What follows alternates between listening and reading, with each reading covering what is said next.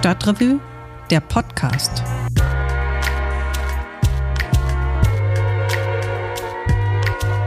Hallo und herzlich willkommen bei der Aprilausgabe des Stadtrevue Podcasts.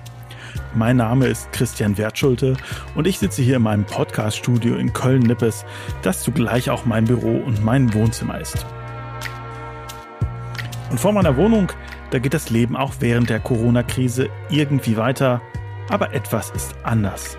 Nachts um elf, da streiten sich keine Pärchen mehr auf der Straße und auch der Nachbar, der ansonsten gerne bei Techno in seiner Wohnung zur Afterhour einlädt, der ist nicht mehr zu hören.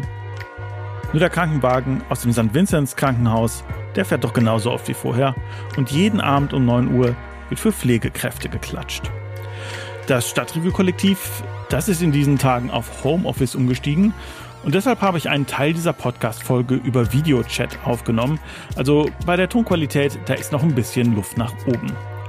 Aufgenommen habe ich das alles am 27. März und auf der anderen Seite der Webcam, da waren meine Kollegen Anja Albert und Bernd Wilberg. Hallo, ihr beiden. Mhm. Hallo. Ja, es ist schön, euch beiden mal zu sehen. Wir haben jetzt ja wirklich auch äh, zwei Wochen keinen äh, näheren Kontakt mehr gehabt. Äh, wie geht's euch überhaupt? Also bei uns läuft es ziemlich turbulent. Ähm, ich habe drei Kinder und ähm, die sind zwei Schulkinder dabei, sieben und zehn und ein Kindergartenkind, die ist drei. Und alle haben unterschiedliche Bedürfnisse und ja, die Stimmung ist immer so kurz vorm Kippen. Gestern hat meine große Tochter, die ist jetzt in der vierten Klasse, ein Freund von uns angerufen, der arbeitet im Jugendamt und ähm, um ihn zu bitten, dass er sie in ein Kinderheim bringt, weil, weil sie nicht mehr zu Hause sein wollte bei ihrer schlimmen Mama. Ne? Und ist, jetzt haben wir da auch wieder, ja, das ist echt hart. Heute lachen wir da auch gemeinsam wieder drüber und alles ist wieder gut, aber gestern war es echt nicht lustig. Also so die Stimmung ist immer so am kurz vorm Kippen und auch schnell am Kippen bei uns zu Hause. Bei uns geht's äh, den Umständen entsprechend noch ganz gut. Wir haben eine Tochter, sieben Jahre, und ähm, die spielt hier mit einer Nachbarstochter. Aber die hatten schon immer engen Kontakt. Und ähm, insofern ist es bei uns so, dass sie immer mit ihr halt spielt, mit der Nachbarstochter. Und ähm, wir eigentlich auch keinen, nein, gar keinen Kontakt zu anderen haben. Äh, nur so im Hausflur zu den Nachbarn noch. Das heißt, äh, sie kann dann immer mit der Nachbarstochter spielen und ist auch ganz guter Dinge. Ähm, was nicht so gut geht, ist das Lernen zu Hause, mhm. weil es unsere Tochter nicht so richtig einsieht, dass jetzt auch Schulzeit ist und ähm, dass dann halt zu Hause Lernzeit ist. Das ist dann manchmal ein bisschen aufregend. Aber heute hat es ganz gut geklappt. Das ist sehr interessant, was du sagst. Ich habe einen ähnlichen Fall, wo das Lernen nicht klappt im Bekanntenkreis. Mein Mitbewohner unterrichtet Flüchtlingsklassen. Und da ist es so, dass es da schon an der elementaren technischen Infrastruktur fehlt. Das heißt, seine Schüler haben oft noch nicht mal die Möglichkeit, die Hausaufgaben adäquat zu bearbeiten, weil sie keinen Computer haben. Sie müssen sich dann jemanden organisieren, der das für sie ausdruckt und oft kommen die Bilder dann in zu geringer Auflösung an, so dass mein Mitbewohner sie gar nicht gut korrigieren kann. Und die Konsequenz bedeutet, dass eigentlich fast immer nur die Hälfte der Schüler ihre Aufgaben abgibt. Ich finde das insofern interessant, weil ja gerade oft gesagt wird, durch die Corona-Krise kommt Deutschland jetzt in der digitalen Gegenwart an. Ich habe aber den Eindruck, dass wenn es zum Beispiel um Fragen wie Bildungsungleichheit geht, ähm, diese Krise das Problem, was wir eh schon haben, eher noch verschärft. Das glaube ich auch, Christian. Ich erlebe das auch, weil alle Eltern natürlich auch unterschiedlich damit umgehen. Wir werden hier von der Schule ganz gut versorgt mit Unterrichtsmaterial. Die Schulleitung und auch die Klassenlehrerinnen sind sehr engagiert. Aber es liegt natürlich ähm, bei den Eltern, wie das umgesetzt wird. Und das hat ja nichts äh, mit, mit gutem Willen zu tun, sondern manchmal sind sie vielleicht nicht dazu in der Lage oder das wird schwierig, weil man zu viele Kinder hat oder die Kinder sich vielleicht auch mal sperren.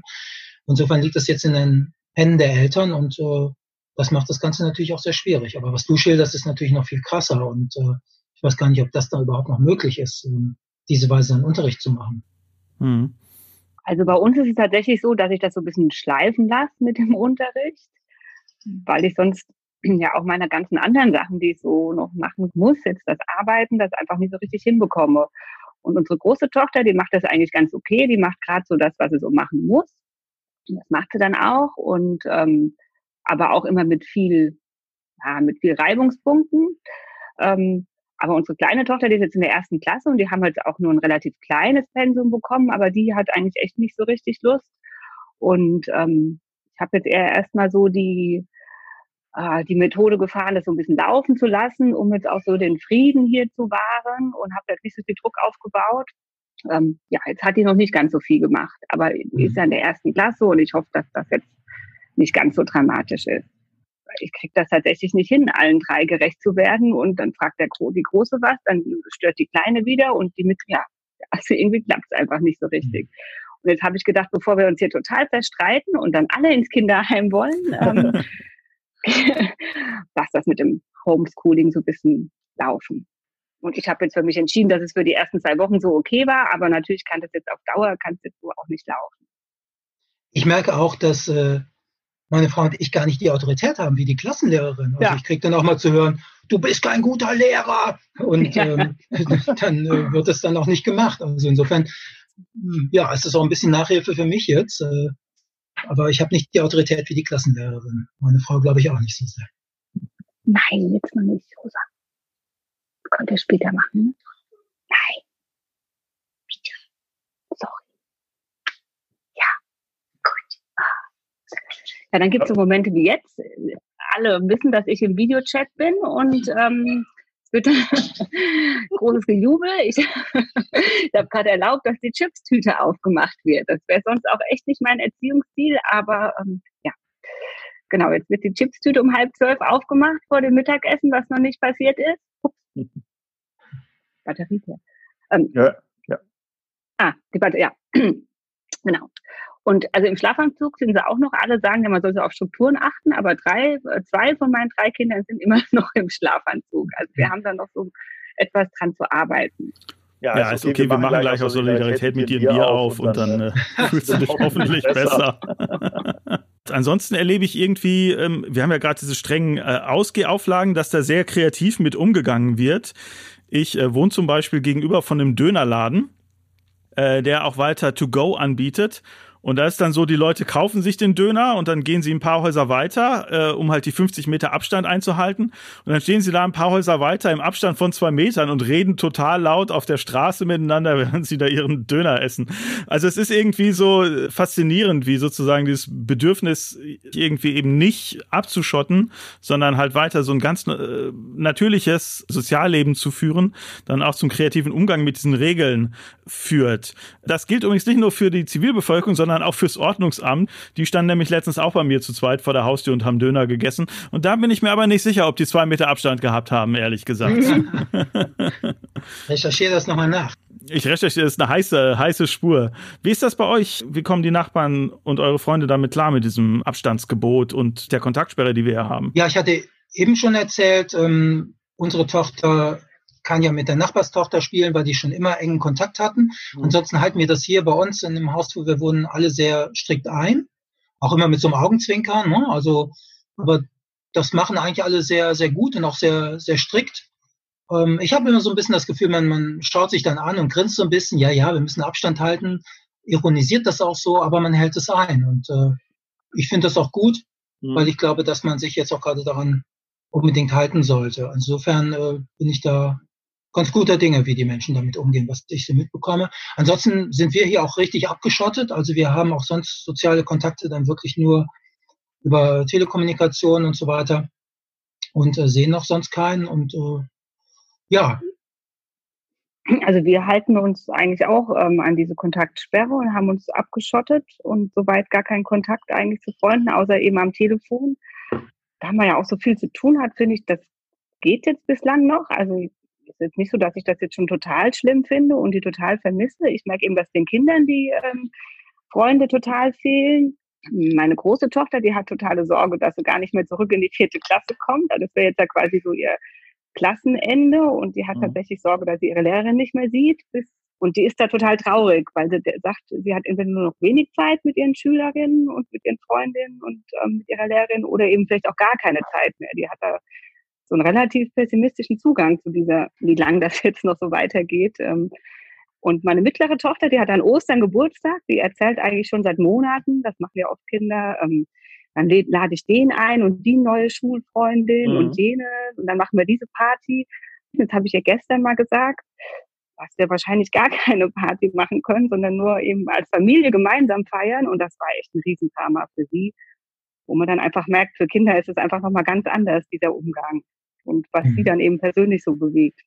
Mhm. Und seit sie das jetzt gestern erfahren hat, dass die Party nicht stattfindet, ist sie jetzt auch ziemlich deprimiert. Das geht bei uns ganz gut eigentlich. Ähm, wir haben das unserer Tochter mal erklärt, was jetzt gerade los ist. Und ähm, irgendwie findet sie es auch ein bisschen spannend, sich jetzt an die Regeln oh. zu halten. Und wenn wir dann mal kurz hier in den Hof gehen, äh, dann ähm, achtet sie auch darauf, wenn jemand im Treppenhaus ist und hält den Abstand und so. Also es ist auch ein bisschen äh, sowas Spielerisches.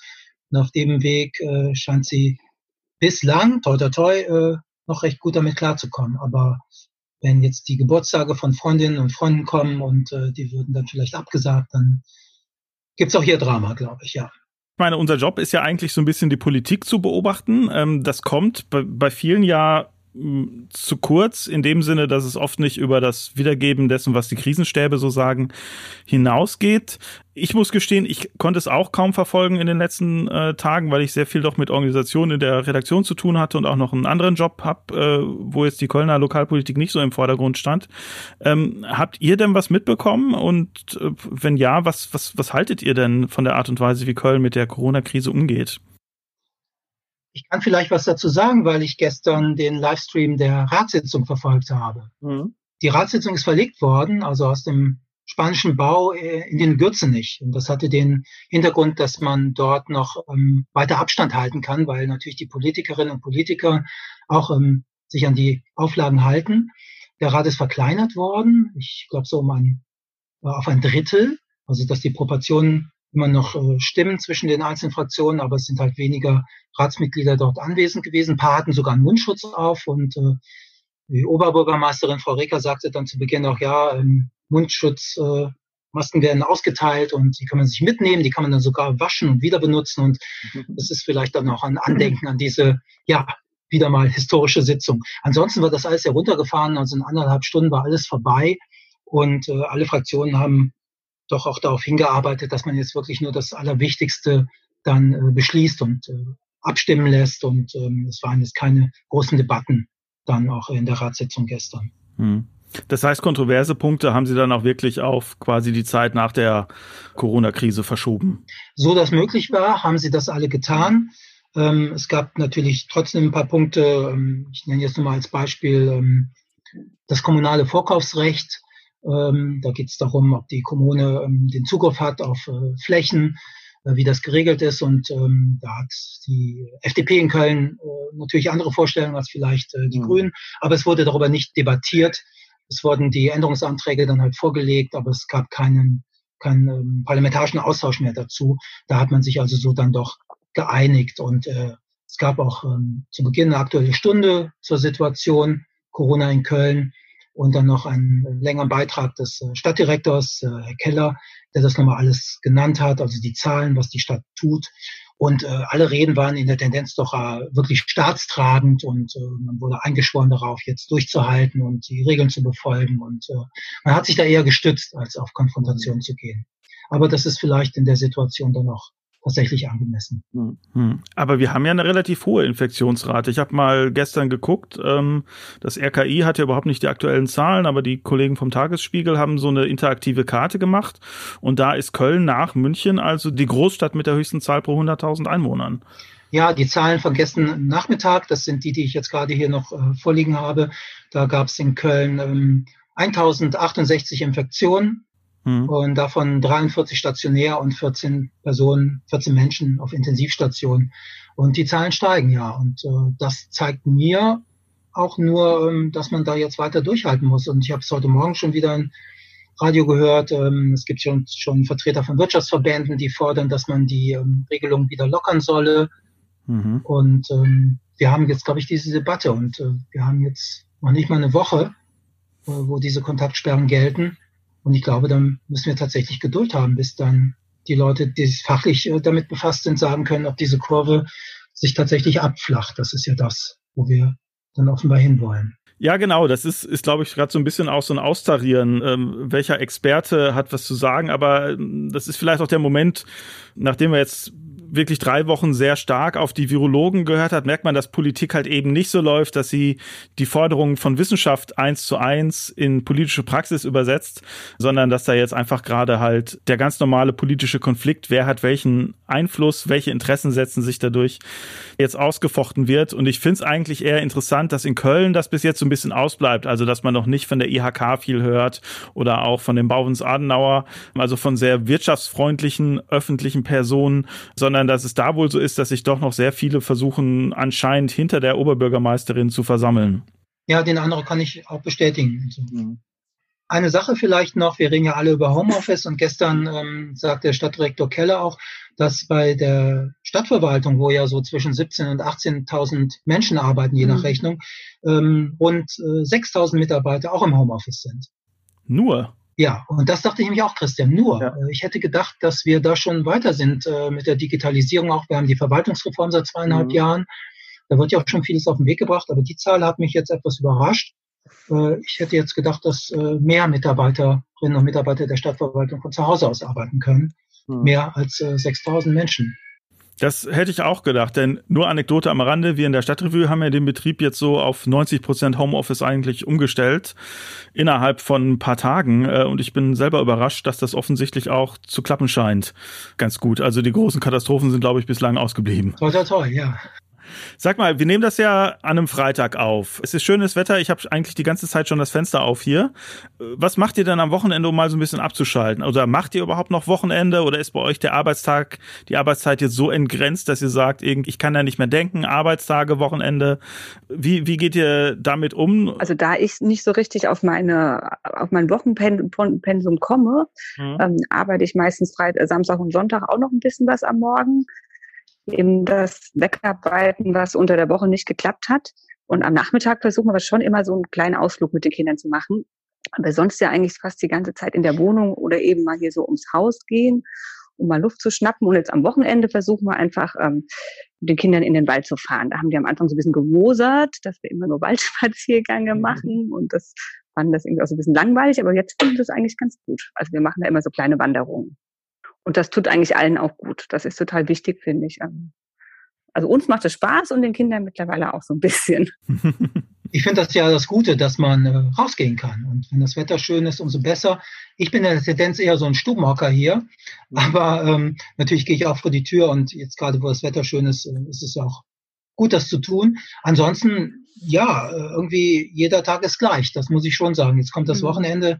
Ich weiß nicht, ob wir uns da hier nochmal so ein Highlight ausdenken können. Aber ansonsten auch, äh, wie Anja sagt, ähm, ja, mal ins Grüne fahren.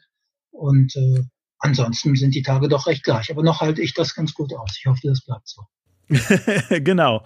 Und in dem Sinne hoffe ich auch, dass wir uns bald wiedersehen. Die nächste Stadtrevue wird ja auf jeden Fall erscheinen.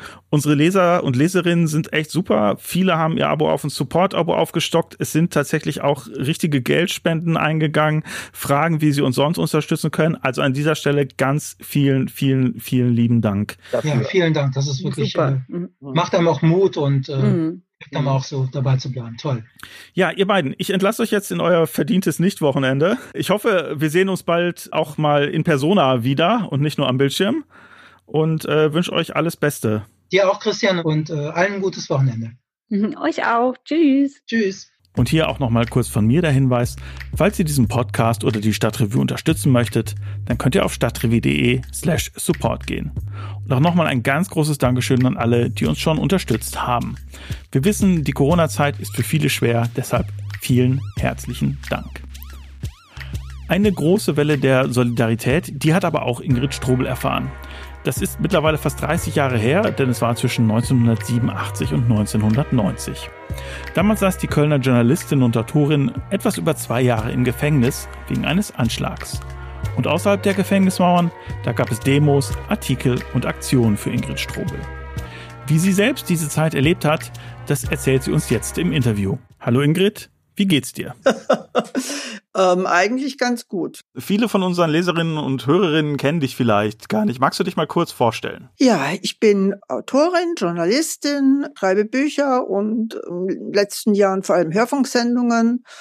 Habe Germanistik und Kunstgeschichte studiert, was eigentlich ein Oberschichtstudium ist und ich komme gar nicht aus dieser Schicht. Aber es sind Sachen, die ich immer schon geliebt habe, Kunst und Literatur und das habe ich mir dann gegönnt. Ja. Genau, und bist dann zur Journalistin geworden und hast jetzt gerade ein Buch veröffentlicht. Das heißt äh, Vermessene Zeit, Der Wecker, der Knast und ich. Genau. Und das Buch spielt von 1987 bis 1990 und in dieser Zeit hast du zwei Jahre und drei Monate im Gefängnis verbracht.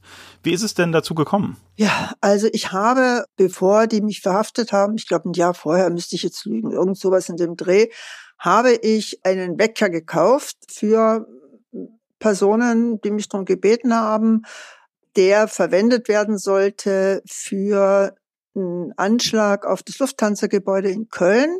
Allerdings muss ich jetzt gleich dazu sagen, und äh, das war von Anfang an klar, es sollten keine Menschen verletzt werden, es sollte alles darauf angelegt werden, dass es irgendwie so stattfindet mitten in der Nacht, dass da auch kein Nachtwächter geschädigt wird. Und so ist es dann auch gelaufen.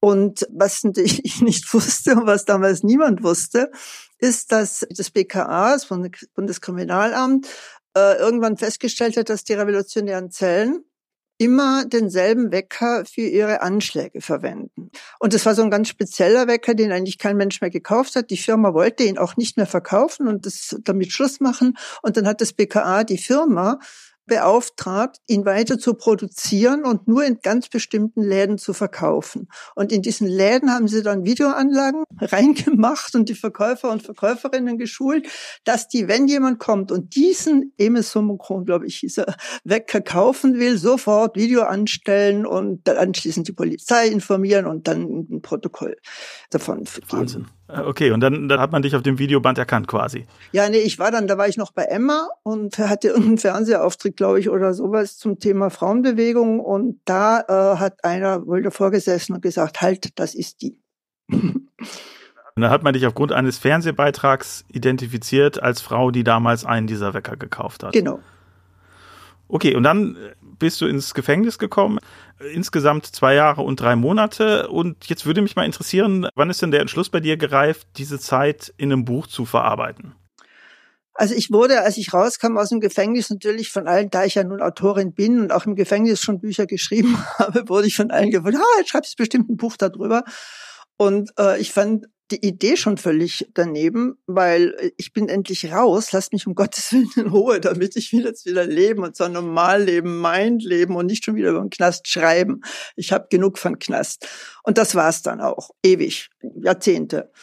Und ich müsste lügen, ich, ich weiß es einfach nicht. Irgendwie dachte ich dann äh, jetzt nach all diesen Jahrzehnten, komm, schreib das mal auf. Ich glaube, wenn ich mich recht erinnere, ich wollte es erstmal nur für mich aufschreiben, um mal zu schauen, woran ich mich noch erinnere, was war, ähm, wie ich es heute sehe. Und naja, und so ist es halt bei Profis, dann ist ein Buch draus geworden. Und ich fand es auch ganz okay so. Ja, habe mich eigentlich gefreut, dass ich das aufgeschrieben habe, dass ich es auch so gut finde und äh, dann soll es auch ein Buch sein. Mhm. Ja, das Interessante an dem Buch ist, dass es ja von dir und deiner Zeit im Gefängnis erzählt, aber auch die Frauen, die du im Gefängnis getroffen hast, einen ganz großen Platz einnehmen. Äh, es gibt zum Beispiel Gabi, die wurde von ihrem Partner in die Prostitution geschickt. Es gab eine italienische Migrantin namens Elsa, die ihren Mann umgebracht hat, weil er ihre Tochter misshandelt hat. Missbraucht hat. Weil sie ihre Tochter äh, missbraucht hat, genau. Warum war es dir so wichtig, die Geschichten dieser Frauen in deinem Buch zu erzählen? Also ich war ja erstmal in Isolationshaft und irgendwann durfte ich aber mit den Frauen Hofgang machen zusammen und äh, da habe ich halt viele kennengelernt und mich mit einigen auch angefreundet, weil ich unheimlich viel gelernt habe über diese Frauen. Ich, ich, ja, meine, ich, ich wusste schon, ja, Frauen sind im Gefängnis und äh, aber äh, ich habe noch nie eine konkret äh, wirklich persönlich gekannt und die hat mir, mir hat noch nie eine persönlich aus ihrer eigenen Erfahrung davon erzählt. Und die Frauen haben mir einfach viel erzählt warum auch immer. Die hatten Vertrauen zu mir und haben mir ganz, ganz viel von sich erzählt. Und das waren nicht die üblichen Geschichten, die sie Staatsanwälten oder sonst jemandem erzählen, sondern das war halt das, was sie wirklich erleben und fühlen. Und es hat mich sehr, sehr beeindruckt. Ich mochte die Frauen. Das muss man sich vorab sagen, sonst hätte ich mir das nicht alles angehört. Ich mochte sie und habe auch viel gelernt über Frauenleben, von denen ich, obwohl ich 100 Jahre schon Feministin war und aktive Feministin, aber von, von diesen Frauenleben wusste ich nur theoretisch und praktisch eigentlich gar nichts und schon gar nicht von den Dimensionen. Also ganz, ganz viele von ihnen wurden missbraucht als Kinder, wurden misshandelt, wurden und sind auf den Strich gegangen, weil sie natürlich auf Heroin gekommen ist. Heroin ist wunderbar, wenn es einem sehr, sehr schlecht geht. Es tröstet, es beruhigt, es macht dich sanft und friedlich. Ähm, von daher sind halt ganz viele von den Frauen auf Heroin gekommen und äh, Heroin muss man erstmal bezahlen und die Folge war dann Strich. Was viele von den Frauen ganz schrecklich gefunden haben, aber halt trotzdem gemacht haben. Also ich habe im Knast keine erlebt, die gesagt hat, boah, das ist geil, auf den Strich zu gehen. Gar keine, im Gegenteil, wenn ich, wenn ich so nur die Frage gestellt hätte, hätten sie mich für Gaga gehalten und nicht mehr mit mir geredet, glaube ich. Und ich habe halt viel erfahren von Leben, von Welten, von denen ich nichts wusste und das von Menschen, also in diesen Frauen, die mir auch sehr sympathisch waren. Mhm. Ja, das ist total interessant, weil du schreibst äh, in Vermessene Zeit ja auch vom Schreiben eines Buches über Frauen. Du hast ja im Gefängnis ein Buch geschrieben über Frauen im Widerstand gegen den Faschismus für einen großen Verlag. Das Buch ist dann 89 erschienen, da warst du, glaube ich, sogar noch im Knast. Kannst du mal sagen, wie wichtig war es denn, dass du im Gefängnis an diesem Buch überhaupt schreiben konntest? Ich habe mit der Arbeit an dem Buch schon begonnen und ich hatte das wahnsinnige Glück, dass ich alle Interviews mit den ähm, Frauen, die im, im Widerstand in deutsch besetzten Ländern aktiv waren und auch im, im Spanischen Bürgerkrieg, dass ich die Interviews alle hatte. Gott sei Dank, äh, die hat eine Freundin für mich transkribiert und meine Anwältin hat durchgesetzt, dass die Transkripte auch wirklich mir gelandet sind im Gefängnis. Und das war für mich ganz klar, dass ich das Buch schreibe. Also das, das war das, was ich in dem Jahr vorher begonnen habe. Und äh, das Buch war für mich ganz wichtig. Also ich finde diese Frauen großartig. Ich fand es wunderbar. Ich fand, es ist höchste Zeit, dass endlich mal jemand drüber schreibt, was die Frauen gegen die deutsche Besatzung unternommen haben. Und äh, heldinnenhaft klingt so blöd, was so kitschig ist, aber sie waren zum Teil wirklich Heldinnen und niemand hat sie je gewürdigt. Und das wollte ich nachholen. Das hat mich auch beglückt und beflügelt. Und da war der Knast dann weg. Da saß ich in meiner kleinen Zelle und es gab keinen Knast mehr. Ich war wieder in, äh, ja, wahlweise in Madrid oder, oder Lyon oder sonst wo. Hm, also da, wo die Frauen dann Genau, wo sie gewohnt haben. Das Interessante ist ja, dass Bücher generell total eine wichtige Rolle spielen in, in vermessene Zeit. Also es geht um dieses Buch, was du im Knast schreibst, es geht aber auch um das Buch mit deinen alten Artikeln, was du äh, im Knast veröffentlicht hast. Aber es geht auch ganz viele Bücher, die du gelesen hast. Vielleicht äh, magst du das mal kurz schildern? Welche Rolle hat denn Literatur gespielt in der Zeit im Gefängnis? Also das Lesen war meine Lebensrettung im Knast. Mein Lesen war immer schon eine Lebensrettung. Ich bin lesesüchtig. Also wenn es mir gut geht, muss ich lesen. Und wenn es mir schlecht geht, muss ich erst recht lesen.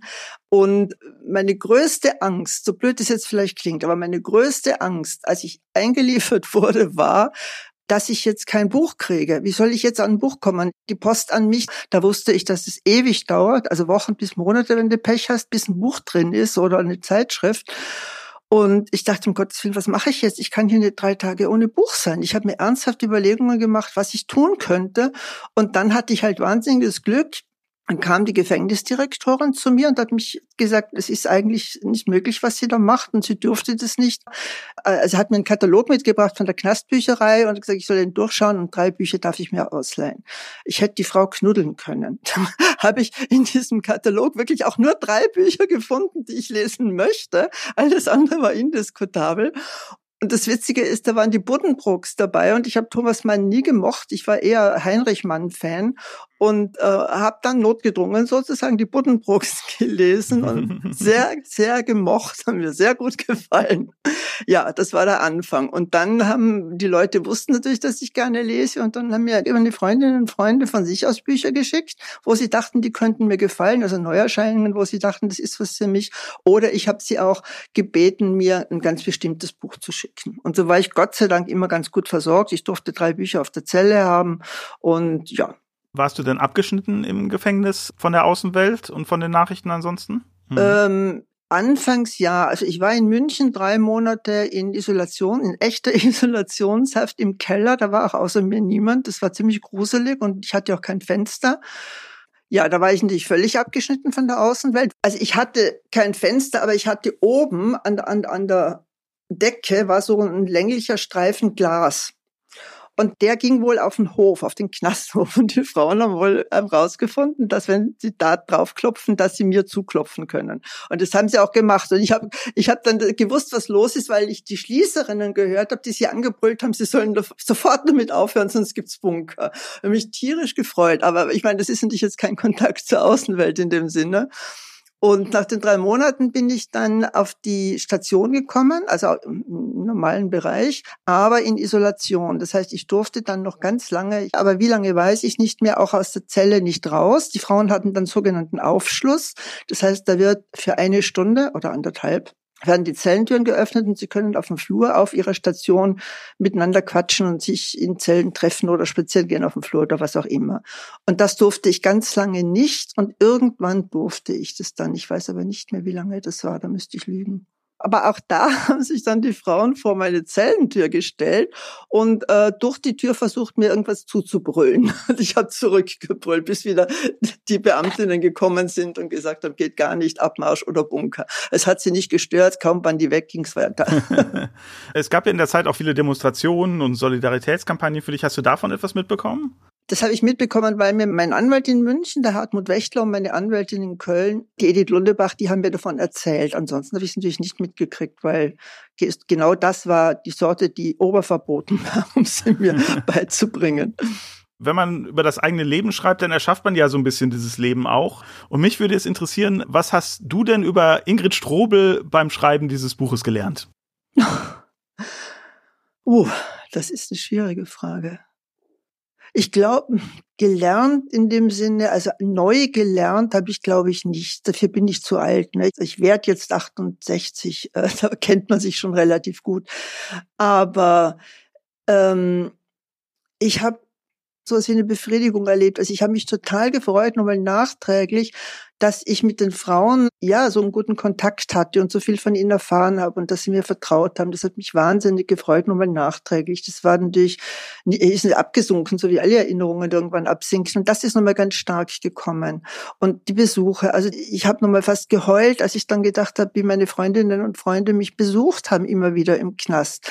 Oder meine Eltern, die mussten von Österreich anreisen. Das war ein Weg und für die war es sowieso ganz schrecklich. Und, und sowas ist dann alles nochmal gekommen und dann habe ich mir gedacht, mein Gott, ich, es klingt jetzt blöd, aber ich dachte wirklich, mein Gott, du bist so privilegiert. Ich habe so ein Glück gehabt.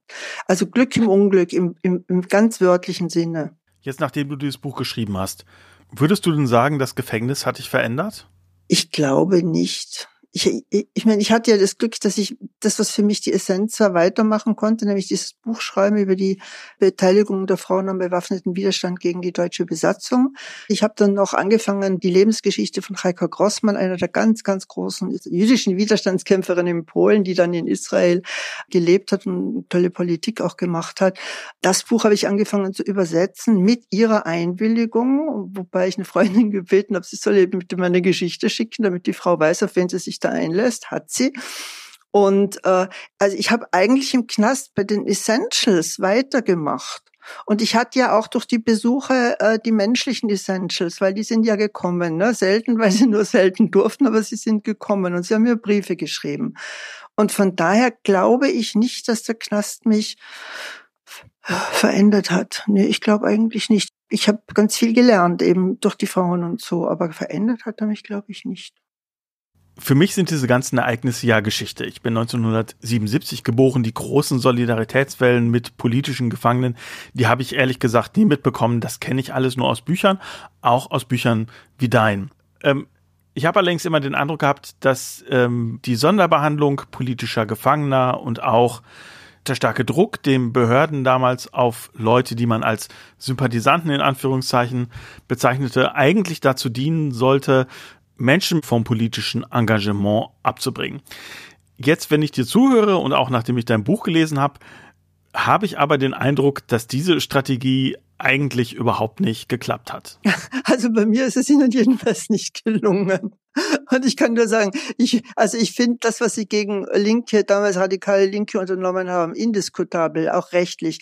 Aber wenn ich äh, so richtig emotional bin äh, und im Fernsehen wieder was sehe, dann denke ich mir so, und ich hätte gern, dass ihr genau das jetzt auch mal auf die netten Nazis anwenden würdet. nee, wirklich. Ja, Ingrid, vielen Dank. ich danke dir. Das Buch Vermessene Zeit, der Wecker, der Knast und ich von Ingrid Strobel ist bei der Edition Nautilus erschienen und kostet 18 Euro. Und damit sind wir auch schon am Ende dieses Podcasts. Zum Schluss noch ein kleiner Hinweis. Auf stadtrevue.de, da haben wir im Moment jeden Tag einen Tipp zum Drinbleiben und wenn euch das interessiert, schaut doch mal vorbei. Und am 30. April, da erscheint dann auch die Mai-Ausgabe der Stadtrevue. Darin schauen wir, wie die Corona-Krise unsere Stadt langfristig verändern könnte. Wir hören uns dann nächsten Monat wieder.